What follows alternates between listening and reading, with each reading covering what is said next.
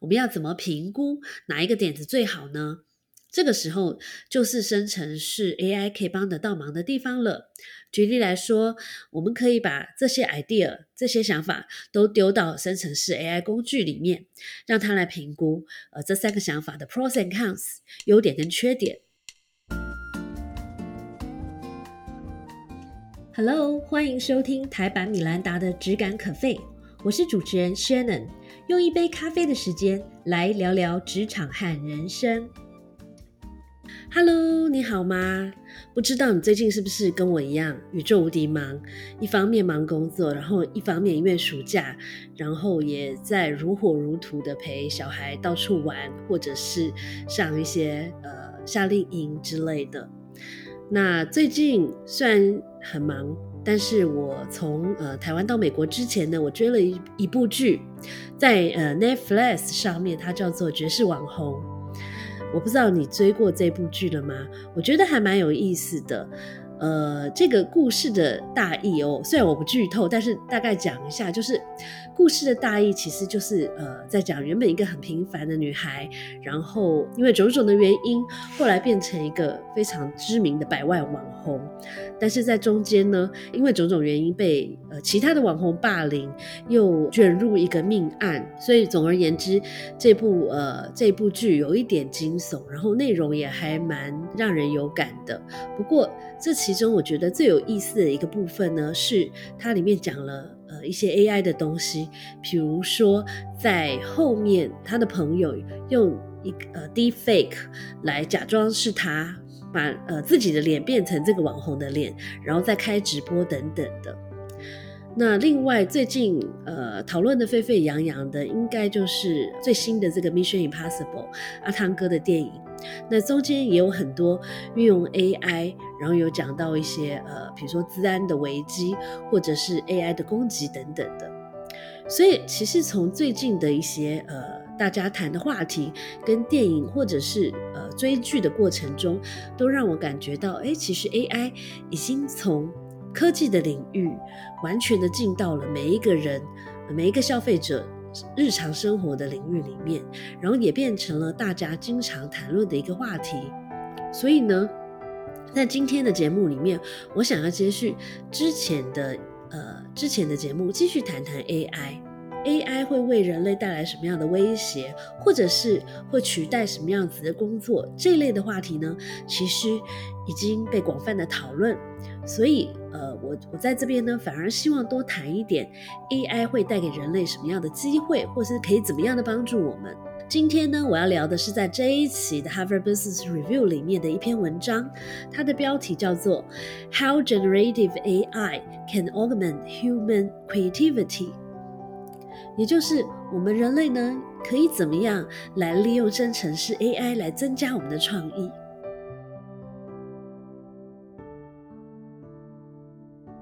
在谈 AI 之前，其实我想要先谈谈创意民主化这个概念。什么叫做创意民主化呢？其实我们都知道，在过往，呃，很多人会觉得说，诶，创意是设计师才要负责的事情，或者是专业的创意人员才懂的事。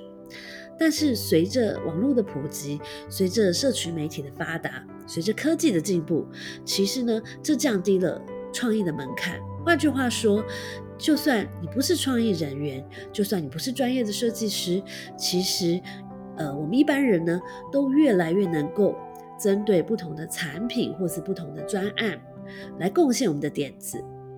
所以，早在 AI 诞生之前，或者是说生成式 AI 诞生之前呢，创意民族化早就发生了，早就很普及了。举例来说，所谓的 crowdsourcing。群众外包就是呃，应该也知道我在说什么。比如说，很多人有一个新的 idea，然后他透过呃网络或是透过一些社群媒体呢，征求更多的想法或是点子，这是一个例子。或者是呃最普遍的是创新大赛，呃像我自己在。呃，公关人生里面呢，也办过数十次的创意大赛。那这样的活动呢，通常都是透过一个比赛，然后用一些呃优厚的奖金，或是奖品，或者是实习的机会等等，那来征求创意，吸引更多人才呢，贡献很珍贵的想法。所以这些都是创意民主化很好的例子。但是在过往的创意民主化的过程当中呢，其实很多研究人员呢发现了一些挑战。哪些的挑战呢？比如说没有办法有效的评估这些创新点子。举例来说，不管是透过 crowdsourcing 群众外包，或者是透过呃创意大赛，可能你征求到了上万个看起来不错的点子。可是，当这些点子来到公司里面，公司却发现，其实我们没有什么样的人力或是资源呢，来评估这些点子的好坏或者是执行度。第二个挑战呢，就是所谓经验或是专业的诅咒。也就是说，当我们搜集到很多的好点子之后呢，把这些点子放到了公司的管理阶层或者是专家面前，大家可能呃不假思索就会凭着直觉。说，哎，这个点子不可行嘛，或者是这个点子我以前都试过了，没用啊，或者是这个想法很贵，然后就随随便便把原本可能很有发展机会的好的创新呢丢到垃圾桶里。第三个就是创新概念固然很棒，但是因为缺乏经验，因为资源的限制等等的原因，没有办法被执行。第四个挑战呢？就是所谓的不见树不见林，不见树或是不见林，或者是不见树又不见林的问题。也就是说，可能有些情况是，呃，公司看到了一些创新的点子，可是呢，没有办法把这个点子呢跟更大的愿景或是目标做一个很好的连接，或者是公司只重视形而上的一些目标，可是呢，却没有把呃资源。放在执行面上面，以至于很多专案可能到最后就流产。那这些都是传统在这个创意民主化或是创新民主化呢带来的一些挑战。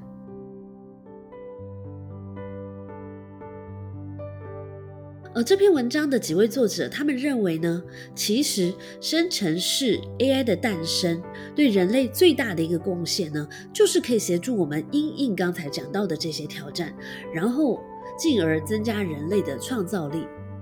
那他会怎么做呢？其实我不知道你有没有运用过像是 Mid Journey 或者是 Chat GPT 等等的这些 AI 的这个 APP，这些 APP 或是这些 AI 的工具呢？很多时候，你如果运用得当的话呢，是很可以鼓励扩散式思考的。比如说，举例来说，我自己呃看完这篇文章，我就自己实验了一下，我就呃给 AI 呃这些工具一个指令，就是告诉他说，呃，我想要创造一个新的生物，它呃拥有猫跟鸟的优点。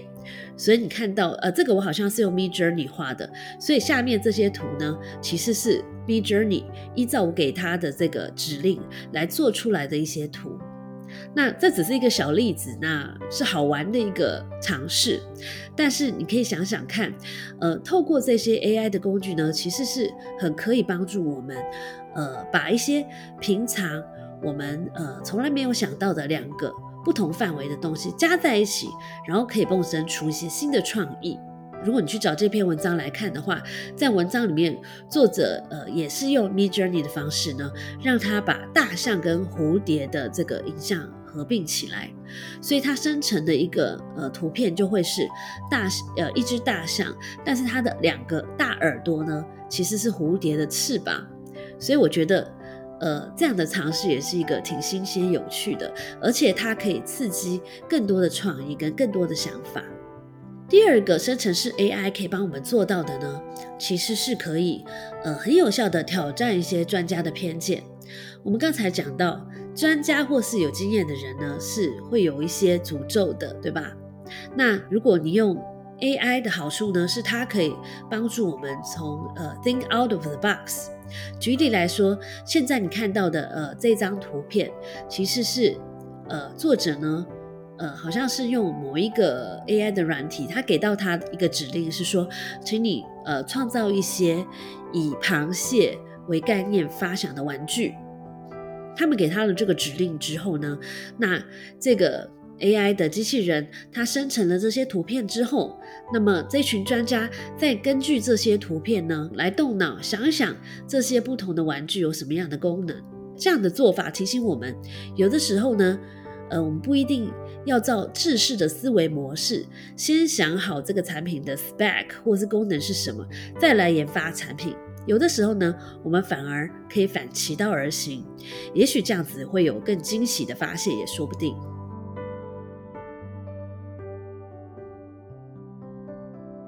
在一个生成式 AI 可以帮我们做的这一点，其实我自己常常在提案的时候运用，就是呢，呃，当你有了一些想法之后，你可以请他来帮我们做一些评估。举例来说，在书里面呢，举的例子就是，呃，跟一个食物安全或者是怎么样减少浪费食物的一个想法，呃，他提出了三个想法。第一个想法呢是，呃，设计一个食物的到期日的自动化的标签。那这个标签呢，可以依照当地的环境、气候等等的条件呢，自动来 update 到期日。也就是说，传统来说，比如说你买一包饼干，上面都会呃有写明，比如说这个饼干到三个月之后到期。但是假设这包饼干是放在一个非常炎热潮湿的地方呢，也许这个到期日应该更短。那所以作者的意思是说，或许我们可以呃生成一个自动化的标签，以这个食物呢所处的环境来做一些自动化的 update。这是第一个点子。那么第二个点子呢，就是，哎，也许在呃买食物之后呢，有一个 A P P 可以提醒消费者把这个多余的食物捐助出去。那第三个 idea 呢，就是也许呢可以呃做一系列的这个消费者教育活动，来教导消费者呢认识这个食物到期日的意义，以及呃针对不同食物新鲜度的这个。呃，说明。那所以假设，呃，作者针对这个减少食物浪费这个目标呢，想到了这三个想法。那接下来也许就可以把这这三个想法呢丢到这个生成式 AI 里面呢，那让它来评估一下。那最简单的方法就是请他评估一下这这三个点子的 pros and cons，它的优势是什么，劣势是什么。所以在想出了这三个创新的点子之后呢，我们要怎么评估哪一个点子最好呢？这个时候就是生成式 AI 可以帮得到忙的地方了。举例来说，我们可以把这些 idea、这些想法都丢到生成式 AI 工具里面，让它来评估呃这三个想法的 pros and cons 优点跟缺点，或者是呃更进阶的来说呢，你也可以请它依据。一些不同的指标，像是可行性、呃创新性、独特性，然后这个影响力、成本等等等等，所有你想到的因素呢，来做一番评估跟比较。那么，相信如果可以让 AI 在这个阶段帮到忙的话呢，的确是可以大大的节省下呃公司要评估不同点子的一些资源和人力。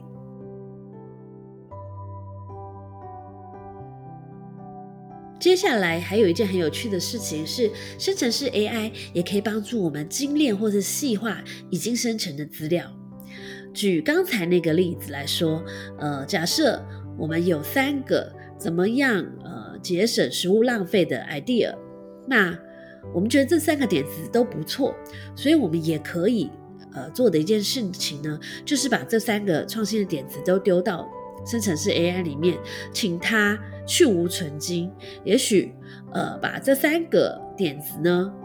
呃综合在一起，然后生成一个更好的点子，或者是你可以看到画面上有十个名字。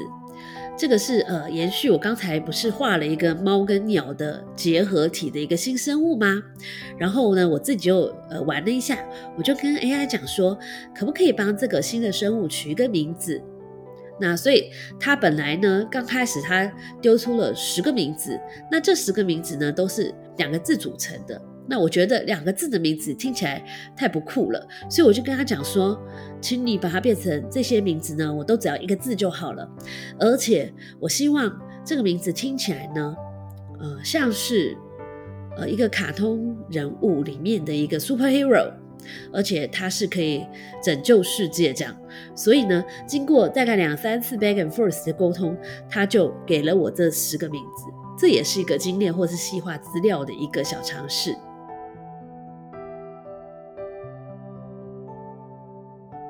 那么当然不用说，生成式 AI 有一个很大的贡献呢，就是可以呃促进企业和使用者之间的协作。举例来说，以前的 crowdsourcing，呃，在没有生产式 AI 工具可以用的时候，可能大家呃有了很好的点子，但是不知道怎么样具体的把自己的点子呈现出来。所以可能是用写的，用说的，但是这样毕竟是一个比较抽象的一个呈现，所以呢，这会造成呃企业跟消费者之间的一个认知的落差。但是如果我们可以呃分享一个呃生成式 AI 的工具给所有参加竞赛或是贡献点子的人的话，那么这些人呢，应该就可以轻易的用这个工具呢，把自己的点子创造出来，呈现出来。所以呢，这会让企业和这个使用者之间的协作呢，更加的顺利。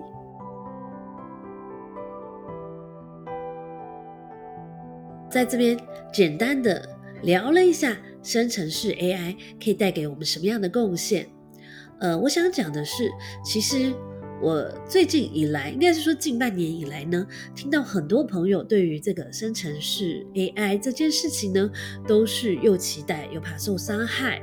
呃，期待的部分不用说，因为它可以带给我们很多的便利。但是所谓的受伤害的部分，就像我刚才一开始讲的，很多人会害怕自己的工作会不会被取代。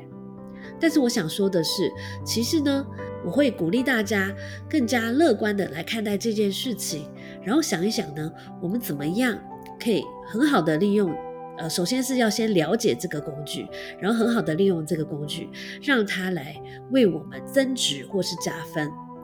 所以，呃，在这篇文章里面有一句话呢，我想要把它分享给大家，作为今天的结语，那就是生成式 AI 的价值不在于取代人类，而是透过视觉和协作的力量呢，来释放人类创造力的最大潜能。希望今天的分享对你有帮助，加油，You can do it！拜拜。谢谢收听今天的 Podcast，希望你喜欢今天的这杯咖啡。我们的节目名称是台版米兰达的质感可废，欢迎订阅我们的频道，分享你的想法，也可以追踪我的粉丝专业台版米兰达的创业笔记。我们下次见喽，拜拜。